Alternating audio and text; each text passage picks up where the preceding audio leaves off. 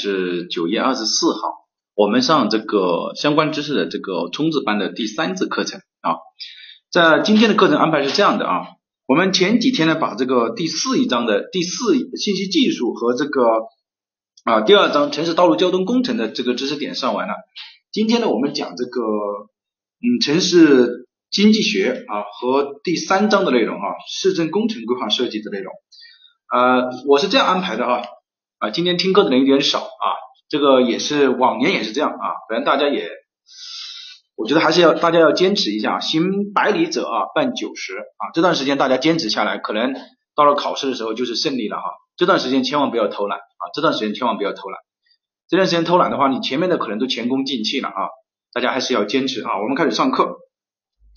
好，我们呢在呃趁着大家呢这个呃这个什么还比较啊这个精力还比较好的时候，我们先上这个城市经济学啊。因为城市经济学呢，它着重的还是在于理解啊，着重还是在于理解，呃相对相关通过的人也多，也是一个。但是呢，我觉得，因为今年有很多同学他也是第一年考试啊，那我们还是应该啊要着重啊。我们来开始吧。城市经济学啊，着重呢城市经济学，我做了 PPT 啊，目的呢就是我们有些时候呢划重点，有些时候呢，我们也希望呢大家来这个真认真的理解城市经济学，因为城市经济学。其实只要你理解了它，呃，就比较简单。但是如果没有理解的话，可能就云里雾里的啊。那我们开始吧。好，大家翻到教材呢，二百九十呃五页啊，二百九十五页。那不不不不对啊，呃，翻到二百九十七页啊，翻到二百九十七页啊。我们是这样的哈，我们来看一下。我们先呢，呃，老师来讲，老师先把这个最基本的理论讲完，讲完了之后呢，我们再去呃勾画重点。啊，是以这种方式，嗯，好，那我觉得还有第二种方式啊，我们采用这个，按照我我按照我这个来吧，啊，我们先嗯边画边来讲吧。按照教材二百九十七页啊，二百九十七页呢，它其实呢讲的是城市经济学的呃这个相关知识啊，城市经济学的相关知识，这呃经济学比较简单是吧？啊，我们说呢，第一个啊，城市经济学的相关知识当中，它是这样的啊，就是说。城工业化和城市化呢是同一个发展过程的两个不同的侧面。一般认为啊，美国学者这个汤普逊的这个城市经济学的导论的这本书的发表呢，就标志着城市经济学的产生啊。一般来说，这个是第一个你要知道，也就是什么标志着城市经济学的产生呢？啊，这个是那我们说呃，城市经济学的导论的开始呢，就标志着城市经济学的产生啊，这是第一个。那么什么叫城市经济学？大家先听听完了之后，我们再来划重点啊。那么城市经济学有哪些特征呢？对吧？城市经济学它到底是做什么呢？那我们说，呃，它是这样的啊。城市经济学，那么不管它是什么，它首先它是经济学嘛，对吧？那么大家知道经济学它搞的是什么呢？它搞的其实就是一种分分配问题啊，讲的是市场中的资源分配的问题。那么对于城市经济学来说呢，它包括了微观经济学、宏观经济学和公共经济学。啊，是这包括这三个，那么所以呢，我们城市因为它呃经济学呢，它也是对于市经济学，它是对市场资源分配的一个问题，所以我们城市经济学呢，它是以城市中最稀缺的资源，也就是土地资源的分配来开始着手来论证经济学在城市空间配置当中的最高效率的问题。这个地方呢，其实有一个点哈，也就是说经济学它最关心的是什么呢？它最关心的是什么？它其实最关心的还是资源配置问题。那么什么是他最关心的问题呢？就是土地资源的配置问题，是我们城市经济学最关心的一个问题啊，这是第一个啊。第二个呢，我们想城市经济学的内容呢，城市经济学的内容呢，主要有三个内容啊，其实很简单啊。第一个呢就是市场的经济关系，第二个是公共经济关系，第三一个呢是外部效应关系。这三个关系呢，一定要理解啊。第一个，什么叫市场经济关系呢？市场经济关系指的是消费者和企业的关系，你其他的你就不要去管了，你就记住啊，市场经济关系，你把它简单的理解为就是啊消费者和企业的关系就可以了。那么什么叫公共经济关系呢？你看，公共经济关系指的是什么呢？政府和社会之间的关系，也就是说这个地方是有政府的，看见没有？而市场的话是没有政府的，市场的是消费者和企业的关系。什么叫外部效应呢？外部效应指的是它是在你看，我们读一下这个地方啊，外部效应的存在呢，使得经济活动主体之间发生经济关系。当一种经济活动对其他人或者经济活动产生影响的时候，啊，这种影响又不能在市场中加以消除，那么我们这个时候呢，就称为它发生了外部效应。这三种关系呢，第一个市场关系，你把它理解主体就可以。考试的时候他问你说，下列属于市场经济关系的是，你就找有企业的这个，有企业的就是市场经济关系，就是消费者和企业啊，消费者和企业的就叫市场经济关系。如果他问你说下列属于公共经济关系的是，找有政府的这个啊，找有政府的这个。如果他问你说下列属于外部效应关系的是，你就找那个在市场当中不能消除的，那么它就叫外部效应。这个理解了吧？啊，我们不要去管那么多，就简单的理解它这个就可以。如果你要去很深入的了解这个城市经济学的话，你要去学一下《城市经济学原理》啊。这个这本书呢，在这个全世界都卖的很火的哈。这个曼昆著的啊，美国经济学家。这个是两个概念啊。然后呢，我们来看一下啊，外部经济效应呢，外部效应它有正负之分。有一正的外部效应呢，就是说我做了这个事情。但是呢，别人受益了，但是别人呢还不需要支付这个报酬。我们举个最简单的例子吧，比如说，呃，我这个地方有一个，我这个地方是我家，对吧？这个地方是你家，然后我在我家这个地方呢种了一大片的这个绿地，对吧？那当然对于你家来说，你你肯定也受了受益了，但是你需需不需要支付这个这个呢？不需要支付，看见没有？你说它是因为为什么不需要支付呢？因为市场当中它没有办法消除啊，所以它不需要支付。那同样的道理啊。它也有外部效应，比如说这个地方有一个工业企业啊，这个地方有个工业企业，对吧？那这个工业企业，对吧？这个工业企业我在这里排污了，这个正常的这一边呢是一家什么呢？是一家食品企业，那我肯定就就倒霉了，对吧？那这个时候呢你也没有办法，对吧？啊，因为这个呢就叫什么负的外部效应。因此，城市经济学呢本质上就是讲的这三个，它前面讲的就是工业化和城市化，本质上就是一个问题的两个方面。如果说从产业的角度去考虑的话，它就是工业化。如果说从城市人口啊，城市这个话就是城市的什么，就是城市化，就这么简单。然后呢，什么来标志的经济学的产生呢？我们说城市经济学导论来标注经济学的产生。经济学它最关心的是什么呢？它最关心的其实还是资源的分配，也就是说效率啊。刚刚有个同学啊，效率的这个问题，城市经济学，因为经济经济嘛，当然是产生效率。然后呢，经济学研究的内容是什么？研究三个内容啊，市场经济关系。公共经济关系和外部外部这个效应关系，其实这个就是城市经济学相关知识。这个地方呢，每年我有一分啊，我觉得这个大家应该可以搞定了啊啊！刚刚有个同学说，呃，二零一四啊，呃，二零一四呢，说是修地铁涨房价，嗯，这个呢是属于啊，我们说呃可以可以可以这样说啊，可以这样说，但是啊就可以这样说吧，就是我们不去追究它啊。好，那么大家呢就翻到这个啊教材二百九十九页啊二百九十九页二百九十九页啊看见没有？你把第一句话画下来啊，就是呃城市经济学呢涉及的三种关系啊，我们上完了之后再来吧，我们上完了之后再来再来画吧，好不好？嗯，上完了之后再来画，这个是第一个。那么城市经济学居然它讲究的是效率啊，效率的话，对吧？那我们说怎么样才能产生一种效率呢？啊，有两个概念啊，我想了一下，我们还是画吧啊，画了之后我们再来讲，大家的心里有一个有有有这个预期，可能更更容易掌握一些。二百九十三页啊，翻到二百九十三页，应该说是二百九十八页啊，二百九十八页，二百九十八页第第二节的上面的一句话啊，那一段，一般认为，美国学者汤姆逊的这个一九六五年的城市经济学导论这个标注的学科的独立啊，看见没有？二百九十八页。第二节城市经济学导论啊，这个地方，这个是第一个。第二个呢，把这个第二节城市经济学的学科的性质特点，把它看到没有啊？这个第二句话，其理论基础主要包括微观经济学、宏观经济学和公共经济学。经济学的核心问题是市场中的配置问题，所以城市经济学也是以城市中最稀缺的资源——土地资源作为分配入手的。好，这个地方就就就可以了啊，就不要管。然后呢，在下面这一句啊，最下面最下面这一句话啊，如城市收入啊，最下面这句话，城市经济学还是一门应用性的经济学，好就可以了，就不要画了。然后下面这句话，以找出效率最高的解决问题的途径啊，它强的是效率，对吧？效率。然后是下面这如以城市收入、人口的住房问题、失业问题、城市交通问题、城市环境问题等，这研究医治提供了基本思路。也就是说，城市经济学可以来治疗城市病。这个有一个同学说，呃，没有画面，应该是有画面的吧？有没有画面？应该有画面对吧？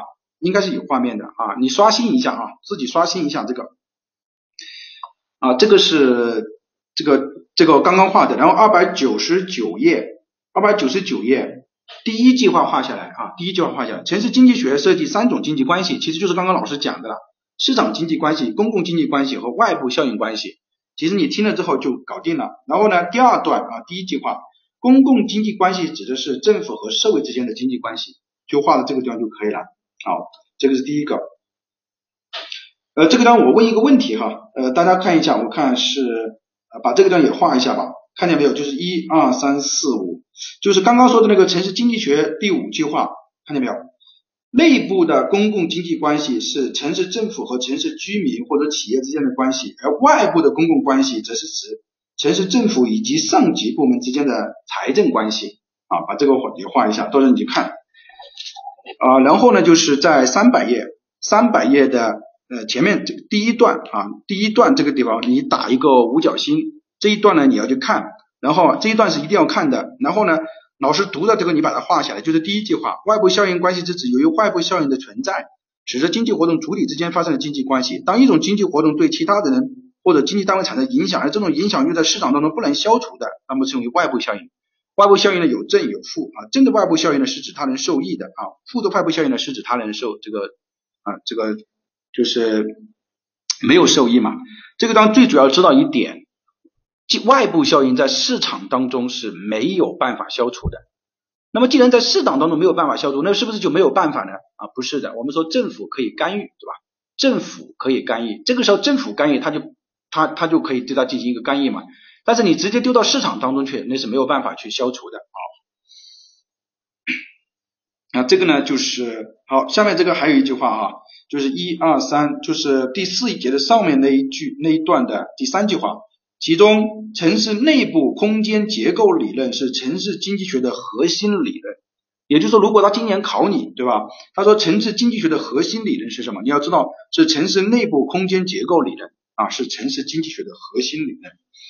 好，那么后面呢就是第四一节，大家可以看一下，就是经济学的基本常识当中呢，它是讲了什么效用最大化呀、利润最大化呀、边际效益啊什么之类的，对吧？呃，大家还有就是什么供求关系和市场均衡，那么大家可以看一下 PPT 啊，我们理解这两张图就可以了，其他的你不要去管它啊，就是其他的这个书上说了这么多，你不要去管它啊。第一个，我们来看这两张图，第一个是叫边际效应和收入分配啊，边际效应和收入分配。什么叫边际效用呢？啊，边际效应就是说，呃，这个书本上举了一个最简单的例子，就是有一个边际效用递减啊，边际效用递减啊，这个这个效用，这个边际效用递减，这个举了一个最经典的例子，就是吃包子啊。他说，当你肚子很饿的时候，你吃第一个包子，你觉得啊，这个包子太划算了啊，我买的划得着。当你吃第二个包子的时候，你就觉得呃还可以。然后吃到第六五个包子的时候啊，你就觉得，哎呀，我这个包子其实不应该买的，我应该买什么？我如果这个时候能买瓶水就好了，对吧？你看，你这个时候就想着买水，那么包子的这个边际效应呢就下降了，对吧？这个时候你觉得水就啊下降，这个时候你就觉得什么？这个你就觉得水太好了，对吧？你就觉得水太好了，对不对？啊，水太好啊，这个呢是最简单的，也就是说，任何比如说吃的边际效应它也是会下降的，所以你你看一直会下降，下降，下降。啊，越吃越多啊，就会下降啊。然后呢，呃，这个时候，然后当你，那你你要看，那你到底是买水呢，还是买这个包子呢？这个时候，因为你比方你手上只有十块钱，那你到底是买水呢，还是买包子呢？这个时候呢，就叫什么呢？就要看见啊，这个边际效用啊。书上这个地方是穿的啊。我举个例子吧，比如说我去东北啊，然后呢，我我吃吃了东北的包子比较大啊，那个南方的包子要小一些。比如说我东北我只只能吃第吃了第三，我买我到底我就在想我有十块钱啊，那我到底是买包子呢，还是全部用来买包子呢，还是全部用来还是用来我也没有穿衣服，还是很冷，对吧？那我怎么办呢？这个时候你就要考虑我用多少钱用来买包子，多少钱用来买穿的，对吧？啊，买买穿的。其实这个时候你为什么会这样呢？就是因为边际有效用递减了。比如说我吃了两个包子可能就吃饱了，我第三个包子就可能就不要吃了，对吧？所以你看一下这个图，看到没有？吃的边际效应随着它这个量啊，随着它开始买第一个的时候，你看我当然是觉得这个效应，这个吃的效应是最高的，对吧？然后呢，每吃一个就下降，每吃一个就下降。当到这个点的时候，我就觉得，哎，我已经相比起来说，我的钱应该花在什么地方呢？我应该花在我买衣服穿了，因为我的也很冷了。这个时候相，你看这两个你来比较一下看，你就发现，对于我来说，穿的边际效用要远远高于吃的边际效用，对吧？那么这个下面是收入分配嘛，啊，收入分配。那么这个时候其实也是一样的啊，也是也是也是一样的啊。这个呢是关于第一个边际效用和呃收入分配的问题，这是第一个。第二个，我们来看，呃，就是关于供求呃曲线和这个市场均衡。供求曲线和市场均衡是这样的啊，啊，这个第一个大家应该理解，就是我们的总收入是有限的，那你是用来买房还是用来买车的问题，那就要看你是买房，你现在觉得房子对我来说，呃，现在效用是最大的，还是车子对我来说效用是最大的？这个决定于你谁的效用的问题。第二个，我们来看，就是关于供求曲线和市场均衡。供求曲线和市场均衡，本来呢正常情况下，这个是供给曲线，就是你看数量是越来越多的，对吧？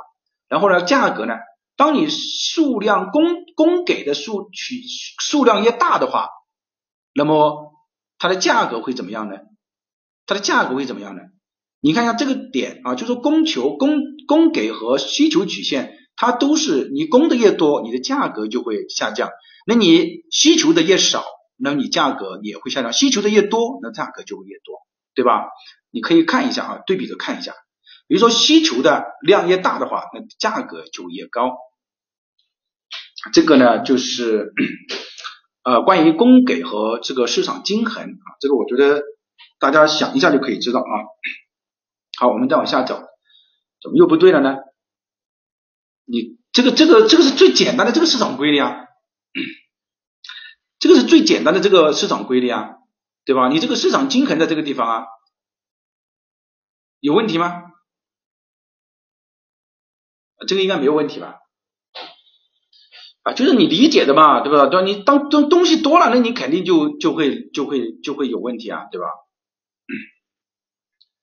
好啊，对呀，价格你你看，对这个同学说，你价格低的时候，你需求就会多啊，你价格越高的话，那你这个需求就会少啊，需求的量就会减少啊。就是反过头来说而已嘛，同样的道理也是一样的，对吧？当你价格多的话，你价格你看你供供供求的这个也是一样的，你对应这个价格来看啊啊，例如口罩啊，我觉得这个这个是最基本的经济学常识啊。我觉得这个首先呢，我们知道这两个啊，一个是边际效用和收入分配，一个是关于供求和市场曲线。那么这个呢，就是呃市场的经济学的相关知识。好，我们接下来进入我们城市经济学的特点啊，城市经济学。在城市经济学当中有一个问题，就是我们第二章的问题啊，大家可以看到教材三百零五页啊，就是关于城市规模和经济学的问题啊。我们先讲完这个，讲完这个之后呢，我们来画一下第二章的这个重点啊，第二第二章的重点。城市的规模，我们说城市的规模在什么情况下是最好的？好，我我先大家先听我讲啊，这个很很有用的哈。就是说，我们一个城市呢，比如说，为什么你要到城市当中来呢？我们在讲城市规划原理的时候讲过了，就是说城市有个吸引力啊，乡村呢有个推力，对吧？这个在讲城市规划经济学原理的时候讲过了。但是对于整个城市来说呢，它也是一样的。首先呢，它有聚集力啊，比如说你到啊城市里面来，你容易赚钱，那么这个对于你来说就是一个吸引力。但是呢，城市呢，它也有它的弊病，对吧？它也有很它很多呃不好的地方。那么对于你来说，就是一个什么？就是一个分散力。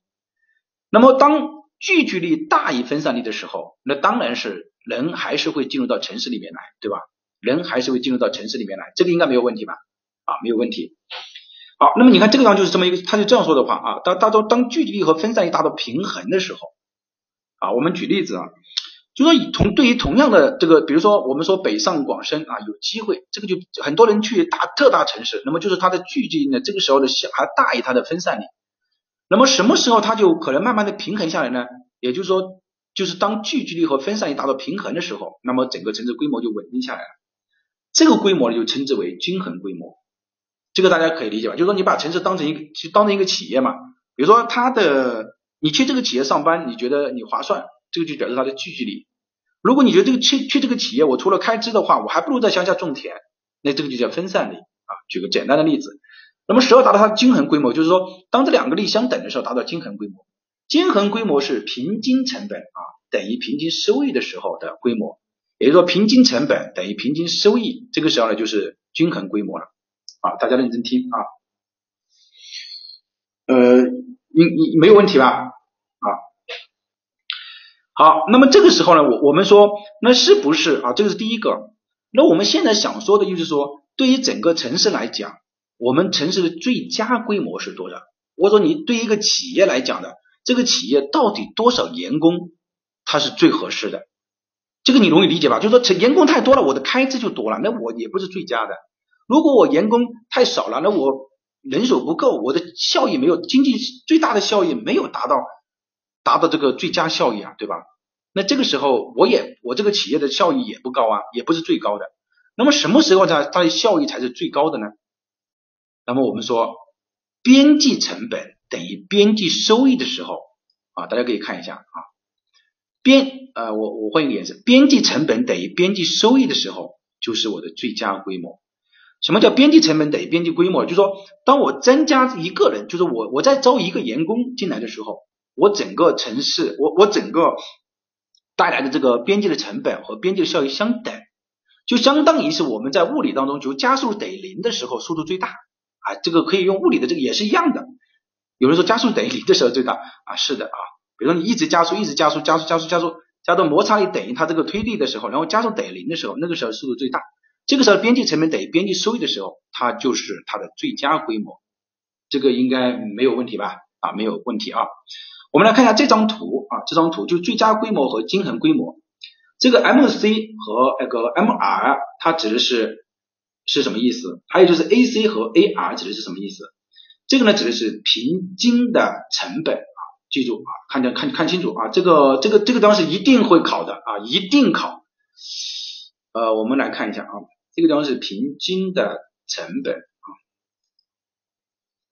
那下面这个呢，这个呢是平均的收益啊，平均收益，这个地方呢是边际成本啊，边际成本，下面这个呢是边际的收益啊，边际收益。好，那我们说从一开始的时候呢，从一开始的时候，你看到这个地方的时候，你看，也就是说边际成本等于边际收益的时候，也就达到最佳规模的时候，是吧？我我就招了一个员工来，我企业刚好是最大效益的时候，那么这个时候，我们说城市会不会停下来？就是还有没有人会进入城市？有的，为什么有呢？因为在这个时候，边平均的成本，平均成本看见没有？平均的成本。啊，平均的收益还是高于平均成本，因为只要平均的收益高于平均成本，就一定有人会进来。我举举个举个例子吧，就是说，对于整个城市来讲，你可能是边际收益等于边际成本，这个城市已经到了最佳了，就不能再进来了。但是对于我个人来讲，我觉得我在乡下待的没有在城里面待的好啊，对吧？因为对于我个人来讲，这个平均成本、平均收益还是大于平均成本的。所以就还会有人进入到这个城市里面来。你看，只有当什么呢？平均成本等于平均收益的时候，城市呢，这个时候呢才是什么？才是我们说的聚聚力等于平衡力的时候，也就是到了均衡规模。因此，我们通过这个呢，我们可以看见啊，也就是说，平均衡规模是大于最佳规模的，这个应该没有问题了吧？啊，应该没有问题了。啊，均衡规模是大于最佳规模的。好。呃，其实通过这个地方呢，我们也可以，当我们城市在最佳规模的时候，聚聚力大于分散力，这句话有没有问题？呃，有没有问题？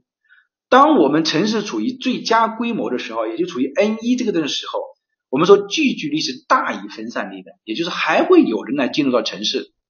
好，好，没有问题。呃，我觉得那就理解了啊，那就理解了。好，我们来读一下我总结的这几句话啊。考试的时候呢，基本上就在这几句话当中来考试。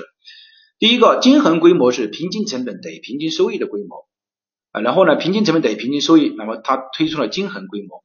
边际成本等于边际收益的时候，就达到了最佳规模。此时的聚聚力是大于分散力的。那么既然聚聚力大于分散力，就有人还会进来，有人还会进来。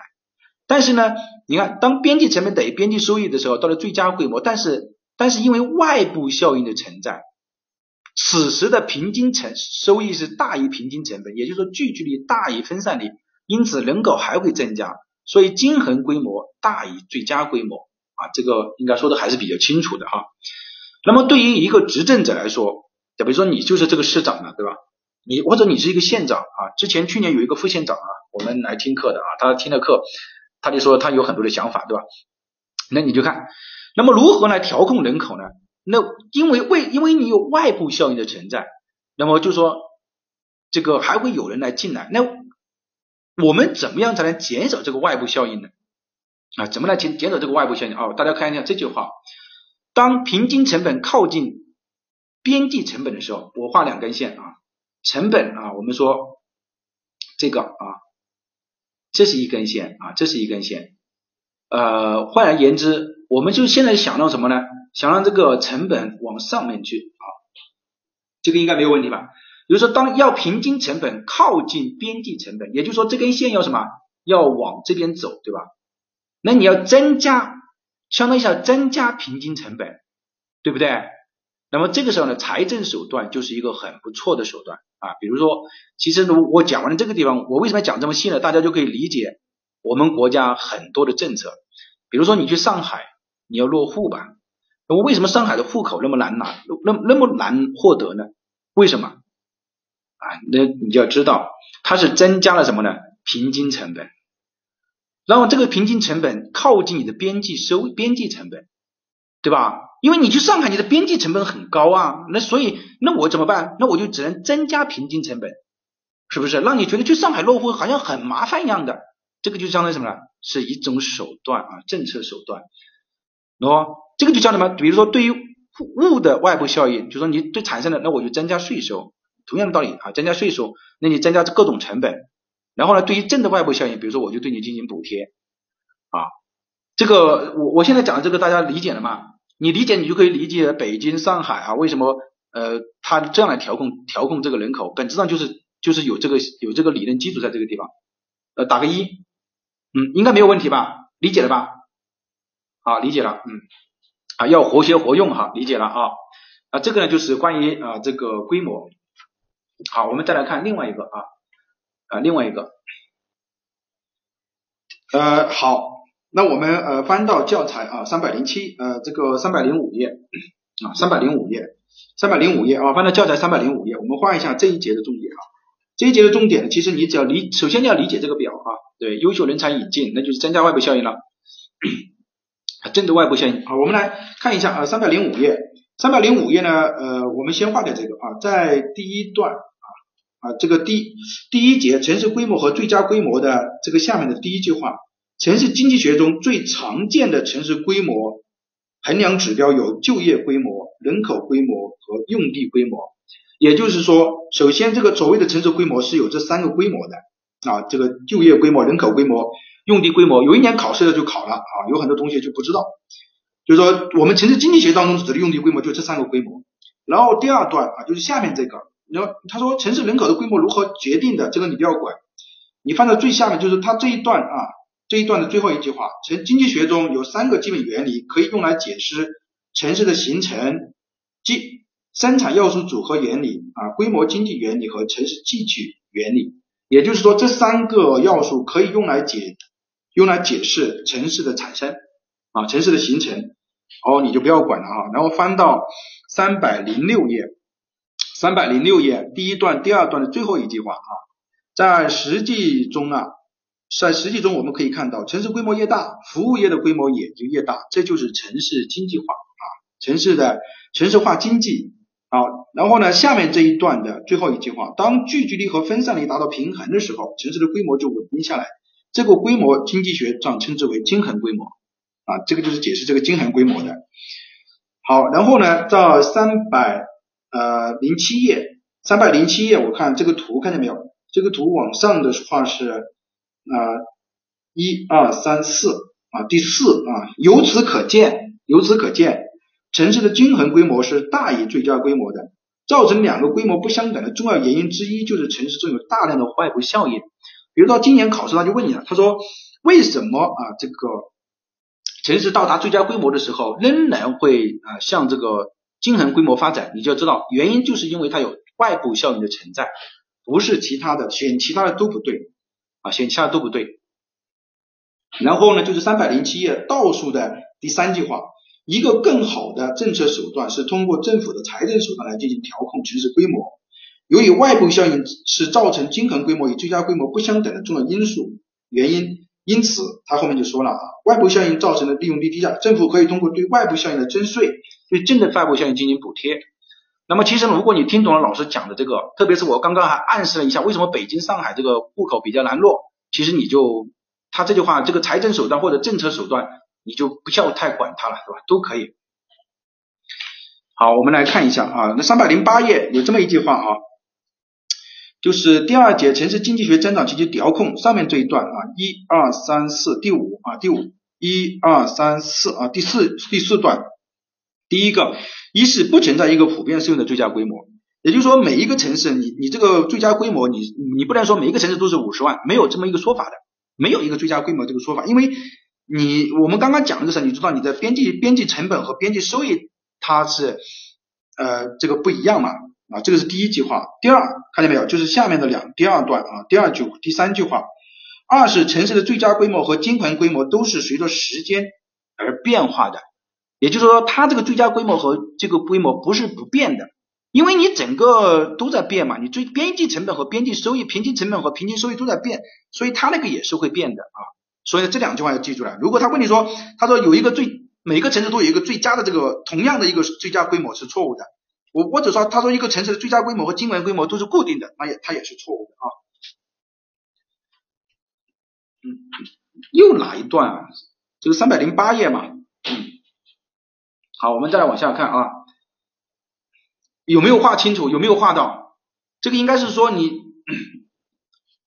李老师都画过是吧？你画过的？老师我画的可能比李老师画的要少一些啊，我比李老师画的要少一些，画到了。我们再往下看啊。第二个就是城市经济增长和调控，我们来理解这个原因啊。后面呢有一部分我们不要去管它啊，我们直接翻到啊三百一十五页啊，前面呢有一部分肯定李老师画的啊，那我 我就画的比李老师更要这个。呃，少一点啊。竞标租金和价格空间啊，大家可以看见没有？就是三百一十五页，看见没有？哦，我们要读懂它其中的经济学原理，然后呢再去理解教材上的内容呢，就很简单。第一个是经济增长及其调控。他说在生产中啊，我们需要投入的生产要素呢，一般包括资本、劳动和土地三大要素，对吧？这个我觉得大家都可以理解。然后呢，在这三大要素当中，资本和劳动力是可再生的。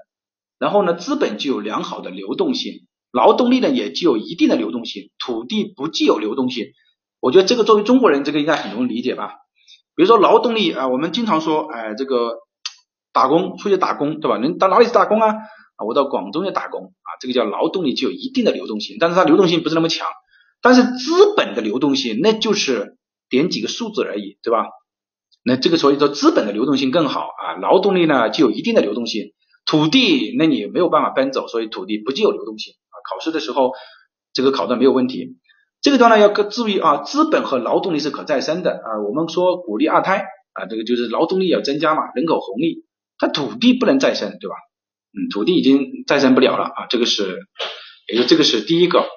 也就说，经济增长率等于当年的总产出减去前一年的总产出除以前一年的总产值。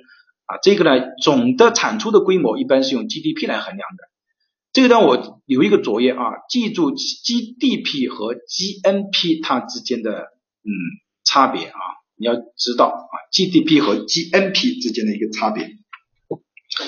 好，那我们再来看下面这个，这个下面这个呢就很重要了啊，这个理论是很重要的。可能就说你你你所有的，如果你理解了这个，在现实生活中好多问题你都不会被人家忽悠掉啊。价格其实指的是租用的价格，即通常所说的租金。租用价格 R 和购买价格 P 之间是有一个基本关系的，也就是说，你购买价格是等于租用价格，还有这个 I 是什么呢？I 指的是什么？I 是什么？I 是利率啊，就是说我们说。呃，你的你你要承担多少利率，还有年限之间的一个函数关系。对，总而言之，比如说我买这个房子，这个房子是可以指多少价价格啊？这个价格和价值不一样，对吧？这个大家肯定知道的。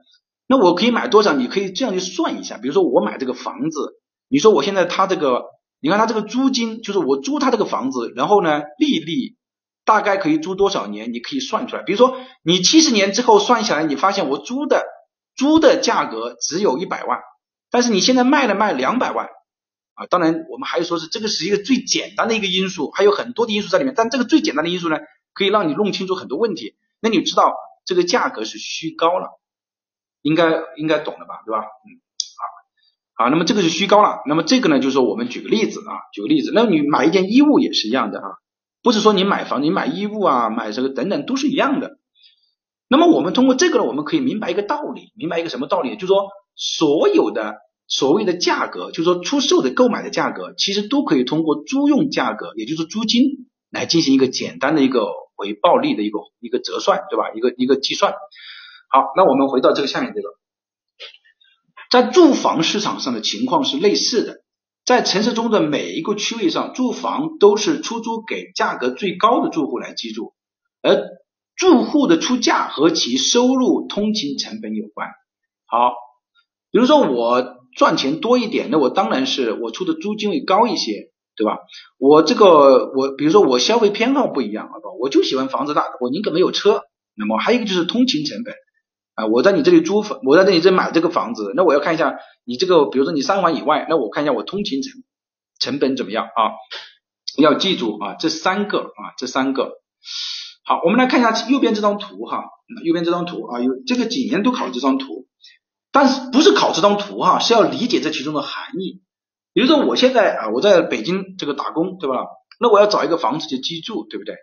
那我找一个房子居住，我肯定是要找一个中心区了啊，什么意思呢？比如说我现在我找一个地方，我在呃，比如说海淀区啊，这个这个海淀区太贵了是吧？那我们随便说一个地方，我现在有两，你看我要找一个地方来居住，对吧？那我要看，比如说我这个地方有两个中心，看见没有？有两个中心，那对于我来说，这个成本啊，到这个地方的时候，那么这个地，那我就是在什么，在边界了啊？大家认真听我这句话啊，如果说我。我到到这个地方的话，就是两个价格是一样的，它的辐射的范围也是吸引力也是一样的啊，中心区的吸引力也是一样的。如果我如果我我我我在我你钱要可以出的多一点的话，你就要看一下，你可以选择在这边，因为到这边的话就是距离这个中心区啊，它这个能力更好嘛，对吧？如果说我到这边的话，那我就我相对来说就受这边的这个中心区的影响力要啊更大一些。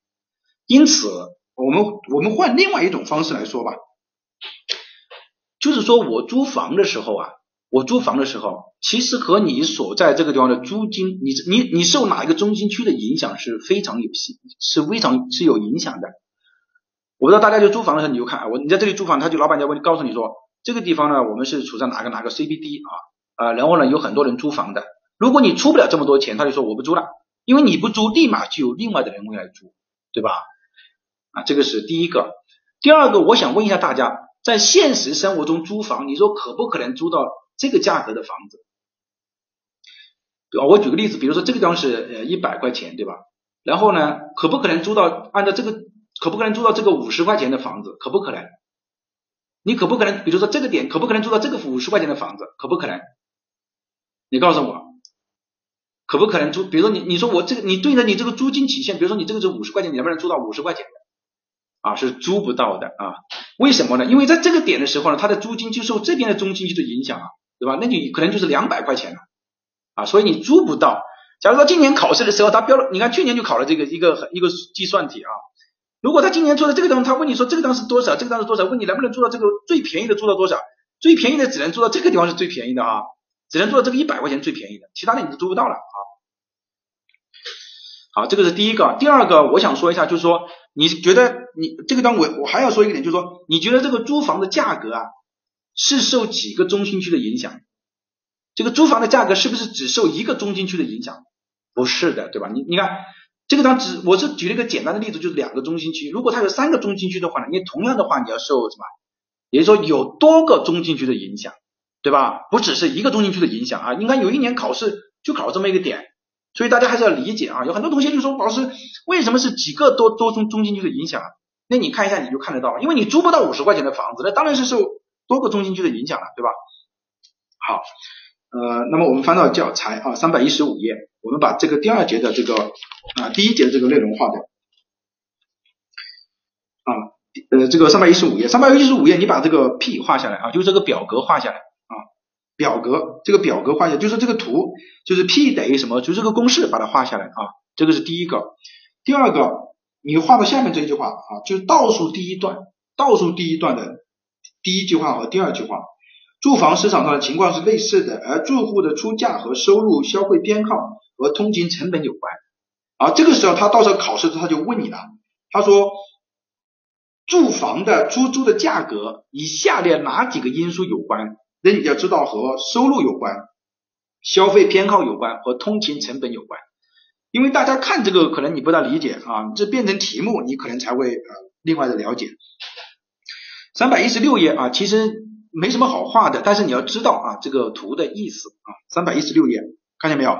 就是那个，你看城市中心区的万维的这个画地呢，啊，这个就是一个，然后呢，呃，就可以了啊。你在这个图旁边写一句话吧，没找到，呃，三百一十五页倒数第一段，住房市场上情况是类似的。对吧？每城市中的每一个区位住房都被出租给价格最高的住户来居住，而住房的出出价和其收入、消费偏好和通勤成本有关。找到了没有？应该找到了吧？好，然后三百一十六页，你在这个图啊，在这张图的下面，你写一句话啊，由多个中心啊，多个中心来购买啊，由多个中心啊，把这句话画下来啊，多个中心。在这个图下面写一个由多个中心来决定啊，多个中心来决定。好，我们来看一下第二节啊，替代效应啊，替代效应呢也是一样的哈，理解老师这个图，你不要去，他书上说了很多啊，那个你要理解理解啊。我们来看一下啊，替代替代效应和土地的利用强度。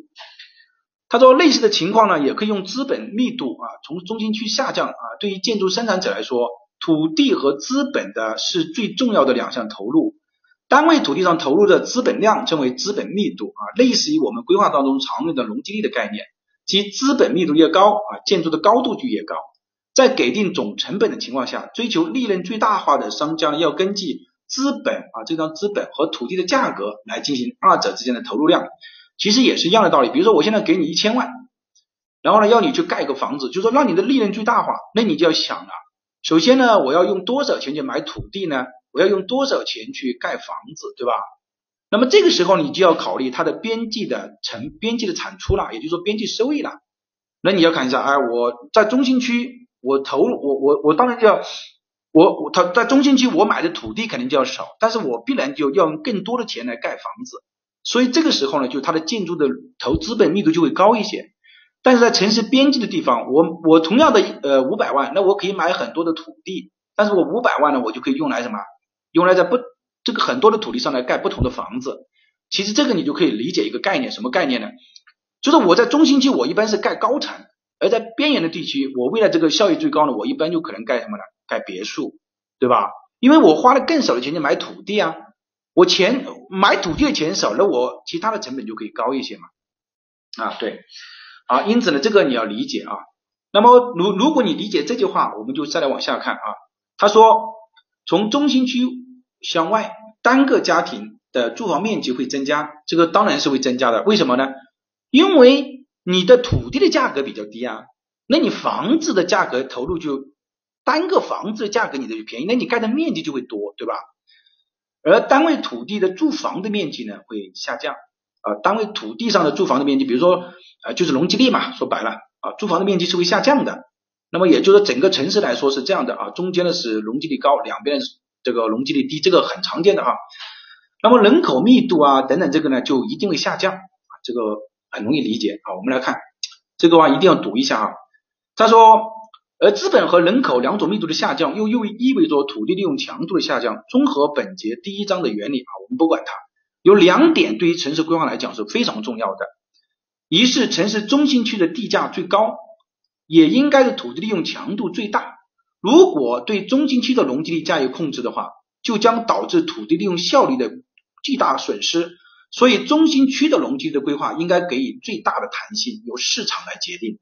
这个呢，就是在现在很多地方对于一些地块，它现在不给容积率了，就是我不给，我做出规划条件，我都不太给容积率了啊，这个由由市场来决定，看见没有？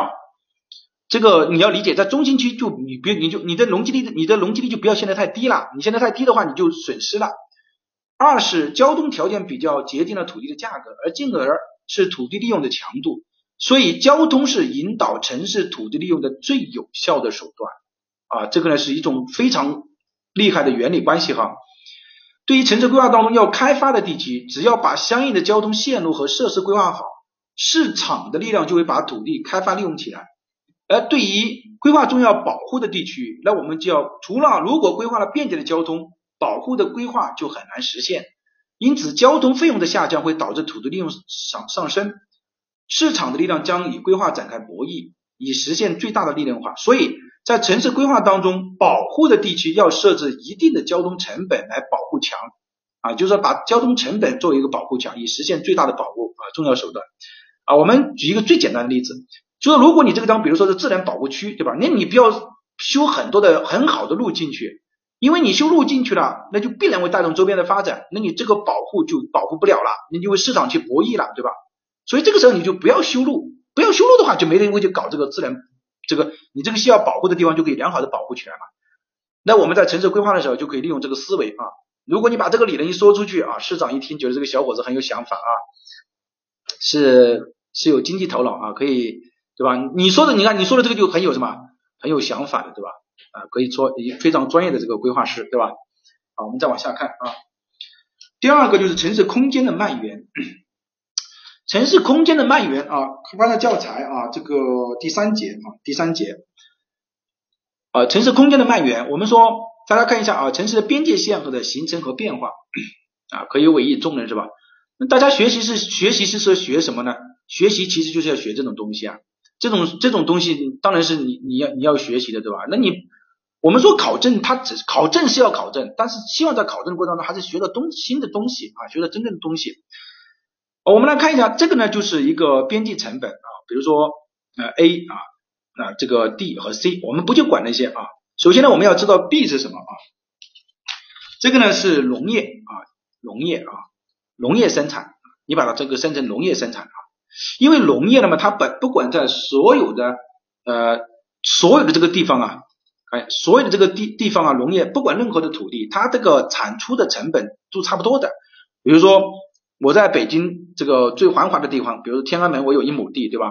我有一亩地，我生产种的稻子可能也就是八百斤，而我可能在这个呃这个，比如说房山区啊什么地方地方，我也种是八百斤，所以它这个生产的这个基本上是呃这个什么是一条平直线的。但是我如果在北京天安门前面，如果说我有一块地的话，那如果用来盖其他的话呢，比如说我那我可能的这个远远它的收益就会高于什么呢？高于这个。啊，这个这个种水稻嘛，对吧？那这个时候我就自然会被人家替代掉，就有人会来收买我的，那这个他就可能盖商业，对吧？假如说嘛，我举个例子啊，所以呢，我们通过这个呢，我们就可以看啊，怎么怎么来看呢？通过这个，你在天安门有一块地，你还你你怎么会有这个想法？我只是举个例子哈，你别把它当真，这样的话你会你你你你会飘忽的。你这一亩地有六百多万。啊，六百六十六平米啊，那还得了啊！好，我们来看啊，这个时候呢，就你看，那我的收益就不一样啊。也就是说，当你看随着它，所以它就有一个下降的概率，对吧？比如说这这样一条，也就是换而言之，大家可以看到哈，在这个范围里面，它一定是会用来做什么的呢？在这个范围里面，它一定是会用来盖城市用地的。这个应该没有问题吧？在这个范围里面，就是在这个点之前，一定是会来做城市用地，比如说商业啊，就不会用来种田嘛。这个应该没有问题啊，啊，应该没有问题。但是呢，我们说，那这个地方点呢，就称为什么呢？就是城市的边界线嘛。因为在这个点之外的话，那就可能就变成了什么？就就是变成了农业嘛。因为这个时候农业生产的效率是最高的啊，所以这个点，那么就会出现两种情况。第一种情况就是当人口增加，比如说人口增加。人口增加了，住房就就会增加，住房增加的话，就整个的这个水平会往上抬，就是对土地的对城市用地的需求增加了，它就会平行的往上抬，也就变成了 C 这条曲线了。变成了 C 这条曲线的话，你看就到这个点来了，也就是说这个边界线就往外什么了，城市的边界线就往外扩了，对吧？这个应该理解了吧？啊，这个是，还有就是经济发展了，经济发展了有钱了，对吧？有钱呢也是一样的，呃，大家也是要呃消费的，那么这个呢整体呢也会往上抬，你的城市呢也会往往往往外边，城市边界线也会往外扩展。那么你看这个时候就是典型的什么呢？啊，第一种情况就是城市人口的增加和经济的发展。会带来城市边界的往外扩展，这个应该没有问题的吧，对吧？好，那还有一种情况啊，第二种情况就是说城市空间的扩展呢，就是还有一种情况就是一是城市交通的改善，比如说你看，当交通改善了的话，那我每出行那段距离我减少了，对吧？我我的出行成本减少了，出行成本减少了的话呢，我换一个颜色哈，它就会变成 C 这条曲线，对吧？啊，变成 C 这条曲线，那你看同样的道理啊，它从原来的 A 呢变成了 C。因为交通成本减少了，那大家就有钱可以住得更远一点，所以呢，城市的边界线呢也会往外来拓展，也会往外拓展，对吧？这是交通改善了。除了这个交通改善了之后呢，还有一种就是居民的收入增加了。居民的收入就我有钱了，我有钱了，那我比如说我我原来一年只能赚赚，比如说五千块钱，呃，一年赚五万块钱，对吧？那我可能我最多拿出一千呃一万块钱出来做交通成本。那我只能做的什么？我就不敢不敢做到郊区去嘛。但是现在呢，我赚了十万了，那我可以拿出两万块钱出来做这个交通成本了。那所以我就可以承担什么？住得更远一点。那么也是一样的，那么它整个边界线也会扩展。所以说城市的边界线，你就要看一下谁出的地价比较高。我们是以农业生产这个地价来的。那么因此呢，这个就是我们说的呃城市蔓延的。这个两种方式，一种是经济增长和人口增长，一种是交通的改善，还有就是居民收入的上升。对于这个有问题吧？应该没有问题了吧，对吧？有有没有问题？应该没有问题了哈。嗯，OK 了吧？啊，这个应该说的很清楚了哈，很清楚了。打个一，打个一往下走哈。嗯，没问题啊，明白。好，我们呃这个地方画一下啊，给大家画一下。然后呢，大家看一下三百一十八页，嗯。非常好，是吧？三百一十八页，三百一十八页的这个最后这个这个图啊，土地和资本替代的，三百一十八页土地和资本替代的就是图五杠三杠五下面的这一段话呀，就是老师刚刚读的这一段话呢，你把它呃标一个五角星啊，标一个五角星，这个是你要理解的啊。然后其他的呃，你就上三百二十页，就到了三百二十页。三百二十页第一段、第二段、第三段啊，第三段的第一句话，第一种情况的发生是城市人口的增长和经济的发展带来的。如果我觉得你听懂了老师刚刚讲的那个呃那个概念的话，其实你你画不画都无所谓了啊，对吧？就是你那你就很容易理解啊。然后呢，就到了下面这个啊，第二种情况，也就是说这这一页的三百二十页的倒数第一段。第二种情况，城市空间的拓展的发生，可能引起有可能有两个因素引起啊，一呢是城市交通改善带来的交通成本下降，其实你只要画这句话就可以了，然后其他的你就按照老师的理解，然后三百二十一页第一句、第二句、第三、第四、第五，第五横啊，第五行的二，二是城市居民收入的上升啊就可以了，好 OK 了啊 OK 了，嗯啊，然后呢就是三百二十一页啊，三百二十一页的。第四一节土地城市土地制度和空间规划的下面这一句啊，第二句话看见没有？一般来说，市场的形成和运转需要具备三个条件：一是明晰的产权，就画到这个地方就可以了。然后呢，再往下面找啊，一二三，找找，再往下面走两走这个两段两句话呃两行。二是完善的规则，然后再下面转转这个走两行啊。三是。监督机制，也就是说，一个市场完整运行就是一明确的产权，二完善的规则，三监督机制。然后呢，这一段的最后一句话，土地产权制度和土地用途管理制度啊，就是中国特色的两种制度，土地产权制度和土地用途管理制度就可以了啊。这个这一页就画完了。然后三百二十页，三百二十页啊，这个第一、第二、第三第三句话。啊，三百二十页第三句话，所有权呢其实是一个多项的权利的集合，其中重要的权利，把这句话打上五五个星啊，这句话很重要啊，今年可能考到这句话啊，就说所有权其实是一个多项的集合体，其中重要的权利包括占有权、使用权、收益权和处置权，把使用权分离出来，加上部分的收益权和处置权，就可以进入市场交易了，这就是土地市场当中的土地使用权的出让和转让，看见没有？土地使用权的出让和转让，嗯。三百二十二页啊，三百二十二页的第一句啊，这个第三句话一直画到啊，这就是土地市场的使用权的出让和转让啊啊，其他的我觉得我们啊就不画吧。好，我们再来看一下啊，这个第四一节啊，第四节的内容。啊，就是关于这个。呃，城市交通供求关系的不均衡性啊，城市交通供求关系就是时间的不均衡性啊，时间的不均衡性，哎呀，好，我们看的教材三百二十八页。啊，三百二十八页啊，教材三百二十八页。啊，我们来讲一下这个就是时间不均衡性这个道理啊，就说你看，我们来读一下这句话啊，读一下这句话。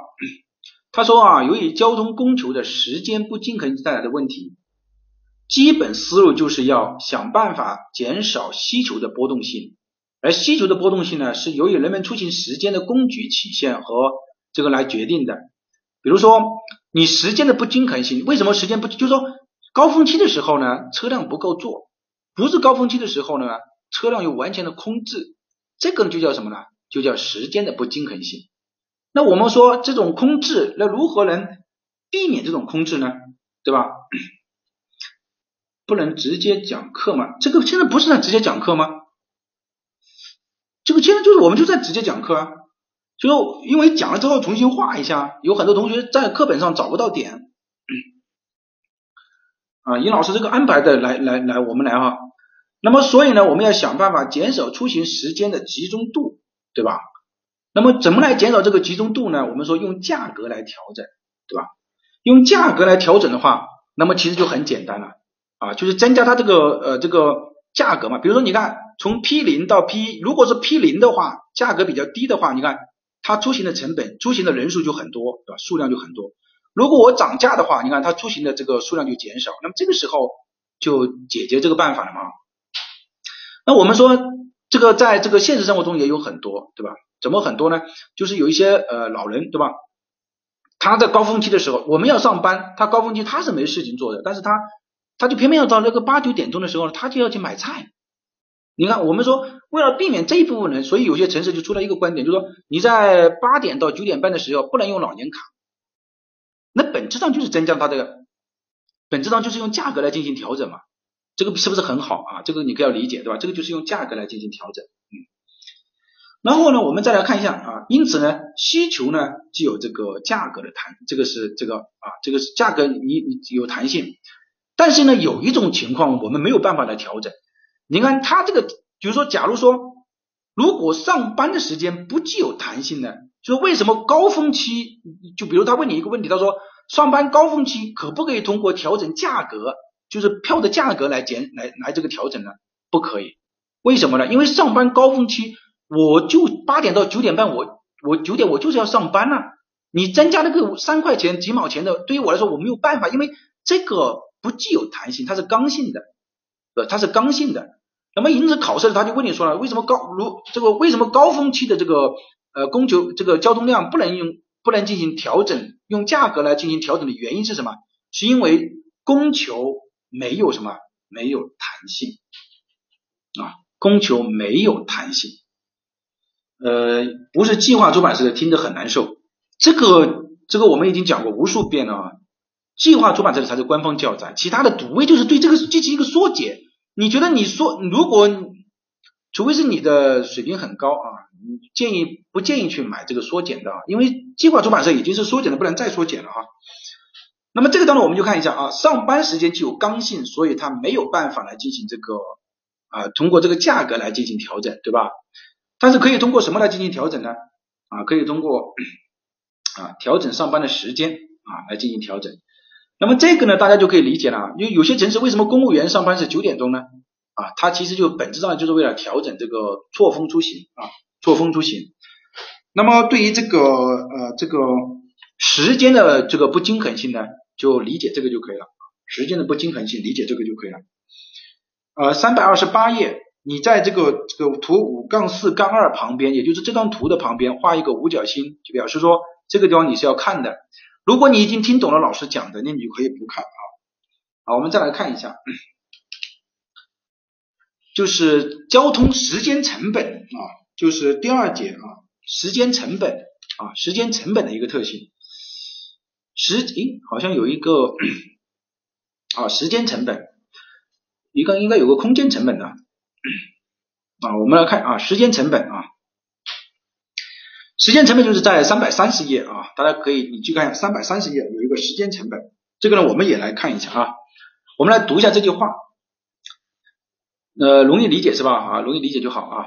他说城市交通空间的不均衡性啊，就是空间的不均衡性。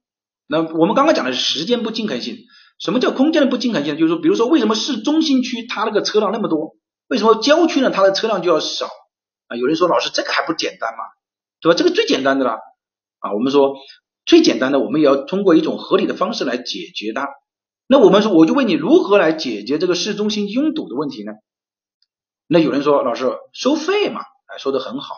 收费的原因本质上就是把平均成本向边际成本增加。你看，你你这条曲线往这边增加，那是不是流量就减少了，对吧？那么你看流量就减少了，因此呢？整个中心区呢，它这个交通量呢就减少了，所以呢，就是相当于是把平均成本往边际成本方向去靠啊，空这个这个不就是空间吗？这个就是讲空间了，讲空间了。大家认真听课吧，基本上是不会漏掉点的哈。好，那么我们说把平均成本往这个边际成本上去靠，这个地方有一个有一年就考了一个题目，他说。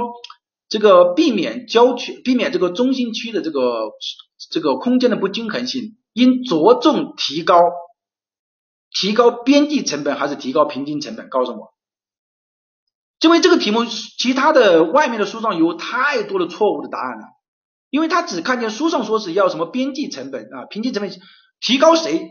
提高平均成本，这个以后大家在市面上看的这个答案就不要去改了啊。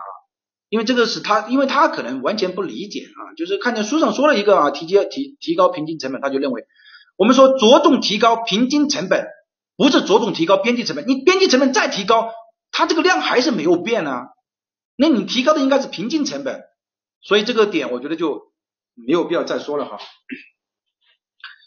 好，我们再往下看啊，提高了平均成本，那大家如果知道了这个的话，那就可以了啊。这个呢是关于这个空间的不均衡性啊。空间的不均衡性，你看，因此他就会他就这样说了，他说如果像新加坡对吧，对进入拥堵地段的这个车辆进行收费，那么这样的话你就不会去进入拥堵地段嘛，你就因为要收费了嘛，那你当然是不进入拥堵地段了，对吧？我们再来看下一个啊，就是关于公共交通的合理性的问题。公共交通呢，其实也很容易理解了，这个我觉得最简单了。城市越大，公共交通的优越性就更凸显出来啊。比如说你开始的成本是小汽车，那么比如说我的量很少，那当然是小汽车最划算了。一张小汽车，对吧？比如说八万块钱，一张公交公共汽车的成本是多少呢？啊，可能是二十万。一张地铁的成本呢？啊，可能是上千万。那对于人口比较少的时候，那当然是私家车是最划算的嘛，对吧？当当人口到了一定的程度的时候，那谁在最划算呢？那我们说这个才更这个公共汽车才最划算。然后人口再大一点呢，那当然就是地铁最划算了。比如说这一部分就是地铁最划算。如果你理解这个，你就可以理解人口五百万以上的，那么就应该以公公共交通为骨架；三百到五百万的，那你就应该理解以公共交通大型的公共交通为骨架；三百万以下的，那么就不建议什么进行地铁的这个建设。这个理解了没有？所以这个城市其实它四门科目其实在讲一个道理。如果你理解这个，你就理解了城市中国交通体系规划标准，人家老师说的是非常有道理的，对吧？那这个道理就相通的嘛，道理是相通的嘛，对吧？啊，这样的话你就理解了，对吧？嗯，好，那我们呃厉害是吧？啊，不是我厉害哈，是其他的老师厉害哈。好，那么这个呢，就是公共交通的合理性呢，也就解决了，对吧？然后呢，我们来讲一下这个税收啊，税收这个问题啊，税收这个问题呢，我们说土地税呢可以啊，三百三十五页，三百三十五页啊，看到三百三十五页，三百三十五页啊，P 三百三十五页，三百三十五页它其实讲的公共财政和公共供给，但它核心呢只是讲的土地啊，土地税呢它可以避免无谓损失啊，无谓损失，同时达到公平和效率的这个两个目标，原因是什么？原因是因为土地供给没有弹性，比如他如果今年考你，他说土地税可以避免无谓损失，同时达到公平和效率两个目标，那么原因是什么？原因是土地供给没有弹性，就这么一个道理啊，土地供给没有弹性就可以了。为什么没有弹性？因为土地不可再生嘛，不可再生资源了，对吧？不可再生，既然不可再生的话呢，就嗯就不存在有弹性啊，它没有损失呢，没有无谓的损失呢，是这没有这一部分损失啊。所以这一部分损失是什么？就是说，当你加税的时候，你就发现我们很多东西就损失了一部分这个社会财富。所以呢，税收呢也不是说是呃增加就好，但是土地它有一个特点，不管你怎么增加，它都不会去损失这个三角形这一部分。原因是什么？你看它的供给体现是什么？是一条直直的线，所以它没有这个三角形。所以它是主要的原因是因为供给无弹性造成的。考试的时候呢，它就是会这样考。然后呢，就是公共产品的概念和公共供给，我觉得这个于老师肯定讲的呃很多。然后在这个城乡规划法规当中也讲了啊，如果是竞争竞争私人产品，它有竞争性也有排他性啊。这个公有资源的话，有水资有有非排他性，但是有什么有竞争性。这个表呢，我们就啊略过一下啊啊就略过。呃，然后我们来讲一下城市规模的这个运作和效率啊，也就是说解决这个用手投票。用手投票，用手投票还是用脚投票的问题啊？啊，每年呢，因为可能大家呢在市面上有很多错误的这个呃答案啊，所以呢有很多人来问啊，用手还是用用脚啊？我们来解决这个问题啊，这个很简单的啊，你理解了就可以啊。等一下呢，我还会告诉大家这句话用另外一个概念怎么来理解啊。假如说你看呃，你看他这个地方是说了这么一个点啊，比如说 R A R B R C 对吧？比如说 R A 呢是一个人啊，比如说就是，比如说是一个小孩吧啊，一个小孩，比如说这个小孩呢，他他去公园的时间呢比较少，对吧？比如说一个六岁八岁的小孩，他基本上他不去公园，那么他就觉得他要的公园的面积呢大概要两百平米就可以了啊，两百平米。但是我呢，我有些时候在跑步，比如说这个 R B 呢就是我，那我觉得这个两百公园的公园呢还是比较少了，我觉得应该要一个四百的公园。啊，那我就是说，我就认为啊，他要造 R B 要四百这个公园的面积。然后呢，有一个老人，有一个老人，他天天就在公园里面的，是吧？因为他没有办法，他天天溜着盯着那个鸟，这样就天天就吹那个你吹口哨逗鸟，他就觉得应该要六百块钱，六百平方米的一个公园。这个时候政府就很为难了，因为按照每个人来交的，他总的成本啊，这个总的成本就要要一千二的，这个对吧？那么这个当然就不行了。那你有的人要说是要要这个六四要这个两百要两百四百六百，那到底是以多少来比较划算呢？啊，那么这个时候呢，就是说政府你看，如果按照每个人来算的话，那政府就说，如果要满足每一个人的要求都要满足的话，那应该要满足到什么呢？满足到六百，对吧？但是对于我来说，我就不愿意了，我只用四百，你盖六百，那我要多出两百块钱，两百两百平方米的钱的这个钱呢，对吧？那我他好，他就说只要你在这个城市，反正这个小孩也是要出六百块钱的钱啊，六百平方米的钱，这个小孩也就不同意啊，小孩就说我我不到这我不到你这个城市了，我要去另外一个城市，去哪个城市呢？去那个面积只要出只只有两百平方米的公园的那个那个城市，我呢就去那个四百平方米的这个城市，这样的话就叫用脚投票了嘛？为什么？我脚走着去的。因为你我多出钱了，我不划算，我当然要去选择六百的，他要选择四百的，那个老人选择六百的，对吧？因此，我们来看一下下面这句话，他说如果有三个城市啊，三个地方政府，每个城市都有一个居民 A，有一个居民 B，有一个有一个 C，他们三个可以在三个城市之间自由迁徙，其实就是我们三个人了。那当然，自由迁徙的话，最后就变成什么呢？A 三个 A 就是有三个小孩一样的，他都会选择去哪个呢？去这个 R A 这个城市，对吧？然后呢，三个像 B 一样的人，就像我这样的人都会都会去选择什么呢？四百这样的城市。三个像 C 这样的人呢，都会去选择这个六百这个老人这种城市，对吧？那你这个时候就发现，它这个效益是不是最好、最高的嘛？当然是最高的了嘛，因为它只要建一个两百的平方米的公园，就可以满足三个人、四个人他同样需求的，对吧？这个时候就产生了什么呢？产生了规模性啊，就是说选择它的规模就是最佳的了嘛，最佳规模的。好，那有人就要说，这个时候就叫用脚投票比用手投票更高效，对吧？其实这个话用我们中国话讲就是屁股决定脑袋，这个就是大家很常说的，因为为就你坐的位置不同，你选择就不同啊，就这个意思，没有谁厉害谁不厉害的问题啊，就是屁股决定脑袋。可能我说的比较粗俗一点，但这个是很实际的。好，另外一个问题就是有人说啊，有人就要问这个问题，他说呃说一直说，他说人口人头税啊，就是人头税可以带来用脚投票，有一个题目是用脚投票和人头税的，人头税是没有办法体现这个用脚投票这个最佳效率的，为什么？人头税是全国都是一样的。你不管去哪个地方，他都要你交这个人头税。你说你还去三个城市有什么区别？没有区别，所以人头税带来不了用脚投票，对吧？这个有一个题目就是说人头税那个，那个是你没有理解，有好多答案都是错误的。他就是他看到书上有这个，但是书上这个理论的前提是人家一个假设，并不是他真的是这种，真的是人头税你带来不了这个效益。好，那我们呢？今天呢就呃上半节课呢我们就讲到这个地方啊。城市经济学基本上重要的点呢都啊讲完了，OK 了，嗯，啊城市经济学都讲完了啊，OK 了，嗯，还理解不了啊？我我这个就没有办法了，我我觉得已经呃讲的很详细了啊。我举个例子吧，比如说你呀，你是一个呃，比如说你是一个一本的，对吧？你是一个一本的人才。可能你去北京的话，你就觉得呃找不到很好的工作，那你这个时候你就你就觉得你去一个二线城市呢，可能就更好，对吧？那如果你是一个三本的话，假如说哈，我举个例子，那你可能你去你去北京、这种上海这种地方，因为北京、上海这种研究生可能都到处都是，那你觉得你你就很难混了，对吧？那你可能就选择去什么呢？去一个呃三四线的城市考个公务员，这种就是趋同化，明白这个意思吧？啊，就是就是你就是你自己去选择的，而人头税，比如说你，我们就举个简单的例子，在我们国家，比如说它规定你啊，人头税每个人呢一年呢要交啊这个一百块钱，那你不管在北京在上海，你都是要交一百块钱的，那你觉得你这个人头税能带来效益吗？带来不了效益嘛，对吧？所以就没有必要，嗯。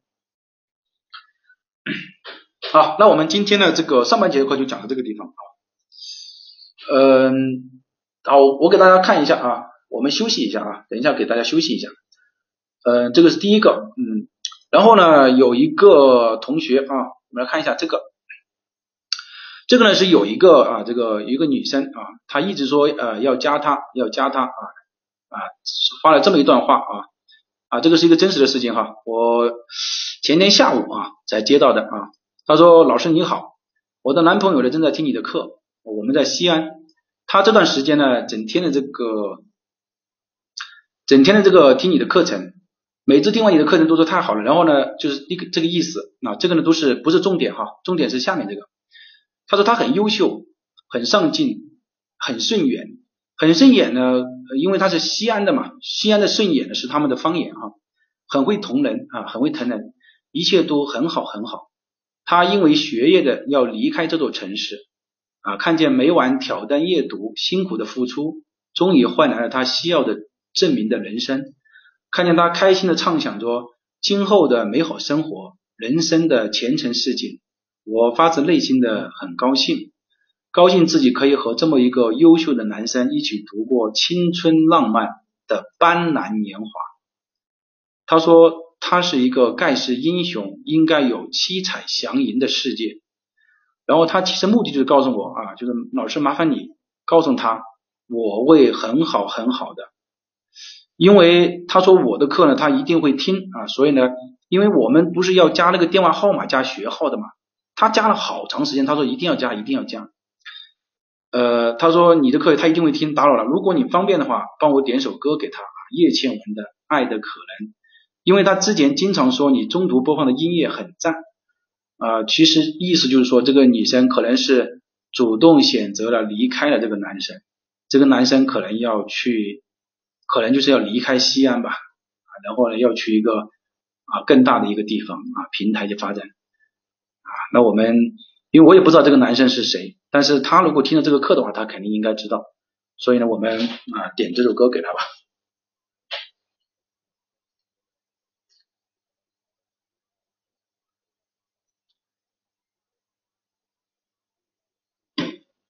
啊，其实挺，我我觉得挺挺那个的啊。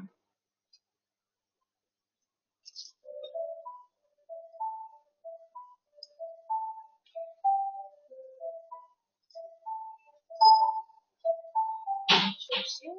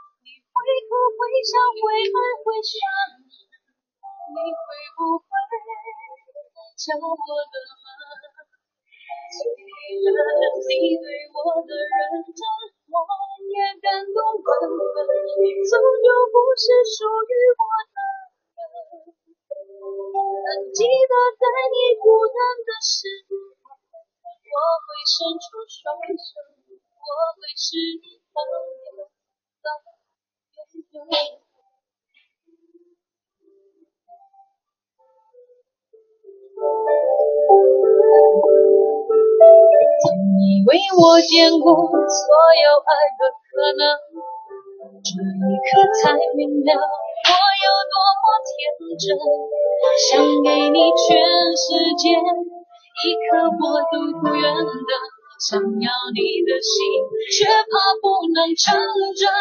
因为你有你的人生，我有我的旅程，在前方还有等着你的人。你会哭会笑会还会伤神，你会不会？敲我的门，虽然你对我的认真，我也感动万分。你终究不是属于我的人。记得在你孤单的时候，我会伸出双手，我会是你朋友到永久。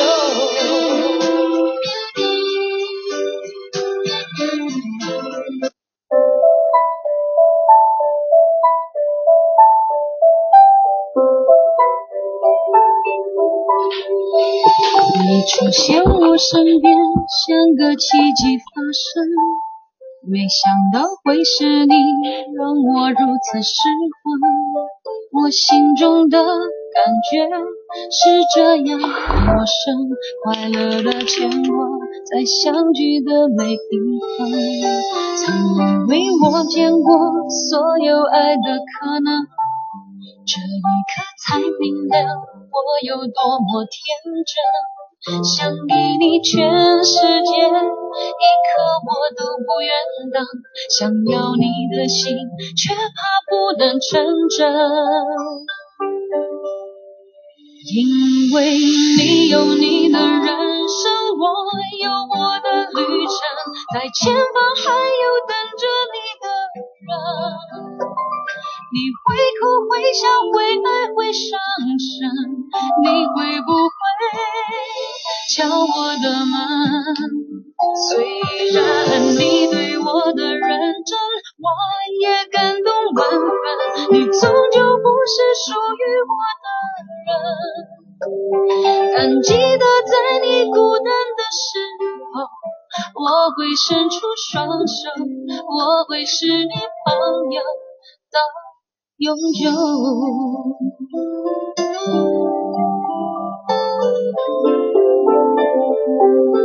曾以为我见过所有爱的可能，这一刻才明了我有多么天真，想给你全世界，一刻我都不愿等，想要你的心，却怕不能成真，因为你有你的人生，我有我的旅程，在前方还有等着，